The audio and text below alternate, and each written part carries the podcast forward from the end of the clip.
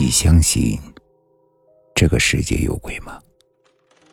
欢迎收听慕容讲故事。今天要给大家讲的故事叫做《忠魂战士》。事情发生在一九四零年，那是日本鬼子肆虐华夏大地的年代。有一天，安徽省六安市的一个村里。二狗匆忙的来找老组长。老组长，村口出事了，你快去看看吧。老组长在二狗的带领下来到村口，原来是个抗日军人，不知道为何负了伤，躺在村口的一棵大树下。组长，你看这个咋办呀？他受了重伤啊！村民们都慌了，不知道怎么处理这个受伤的士兵。组长考虑了一下。哎，那我们还是先把它藏起来吧，免得被发现了。好，知道了。组长再三要求大家伙藏好它，不要透露任何消息。大家伙呢，把受伤的士兵安置在村后一间空置的房间里，每天轮流派人送饭。只是这人伤得太重了，一直昏迷不醒。大家都不知道他是哪个部队的，姓啥叫啥。村医的张老头说：“哎，我觉得呀，不用开药了，他伤得太重了，请刘老头再给他抽抽，看看能不能有其他的办法。”这刘老头是邻村的村医，刘老头给他开了一些草药。这个人呢，伤得太重了，挺不了几天了，我可以给他开些止疼药，让他舒服的过完这几天就是了。哎。说完，刘老头低下头，也没再说话了。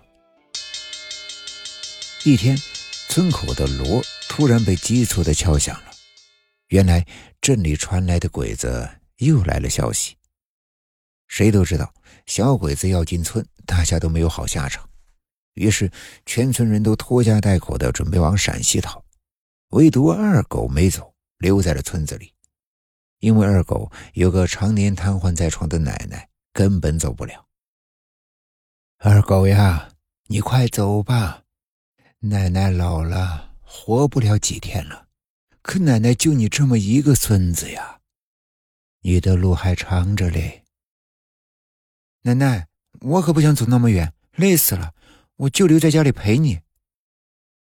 其实二狗也想和大家一起走，可是他却舍不得扔下奶奶。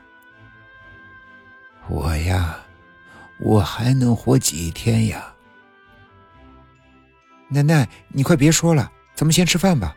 我才不怕那些小鬼子呢。你快走吧，别让鬼子害了你呀！奶奶的嘴里反复的叨唠着这句话。就在这时，外面传来了一阵噼里啪啦的声音。二狗偷偷的打开门缝，往院子里看去。三名鬼子走进院子，个个是手持武器，翻来覆去的翻找着东西。这其实是二狗第一次见到真正的鬼子，以前呢都是听别人说的。他心里想，希望鬼子什么都找不到，然后快一点走。结果没想到那几个鬼子突然发现了什么，很快找到了二狗家，找到了最后的一点粮食。连带着那只被藏起来的老母鸡也被找到。这一下，二狗慌了。如果这些东西都拿走的话，他和奶奶就会被饿死。这可是全村老少临走的时候从牙缝里挤出来的呀！他一下没忍住，就冲了出去，朝着那个拿着粮食的鬼子胳膊上张口就狠狠地咬了下去。你们这些小鬼子，别动我们家东西！二狗怒吼道：“八个牙路！”被咬的鬼子骂骂咧咧的举起刺刀，想一刀刺死二狗。二狗躲得很快，但脸上还是被刀划出了一道深深的血痕。可那鬼子没有解气，又一脚踢向了二狗，把二狗踩在脚下，再次举起了刺刀。眼看着二狗就死在日本鬼子的刺刀下。就在这时，后屋传来另外一个鬼子的惊呼声。另外一个鬼子在屋后好像遇到了什么危险，他突然被拽到了后面，随即传来了惨叫声。被咬的鬼子顿时放下了二狗，和另外一个鬼子走到了小屋的后面。他们绕到屋子的后面，看到另外一个鬼子诡异的站着，一动也不动。他们好奇的往前走了几步，凑近了看，结果吓得退后了好几步。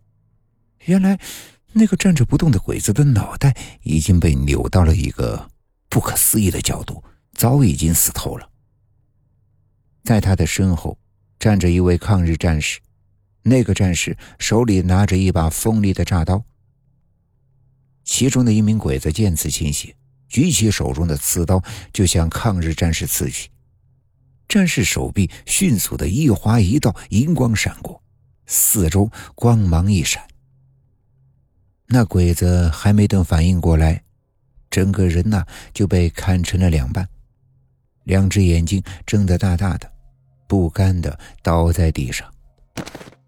接着，抗日战士拿起血淋淋的炸刀走向下一个鬼子。鬼子被战士吓坏了。他举起枪，疯狂地向战士身上扫去。战士身上被打穿了好几个洞，他却像没有感觉一样，继续向鬼子走去，挥起铡刀，手起头落。枪声引来了所有进村的鬼子，那些鬼子疯狂不断地向战士扫射，子弹穿透战士的身体，却没有任何的作用，丝毫没有阻挡战士的步伐。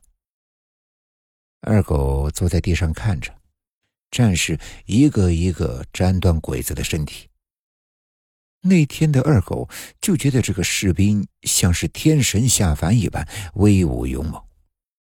那个士兵杀了所有进村的鬼子后，缓缓地向着村子后方走去，慢慢地消失在了二狗的视线当中。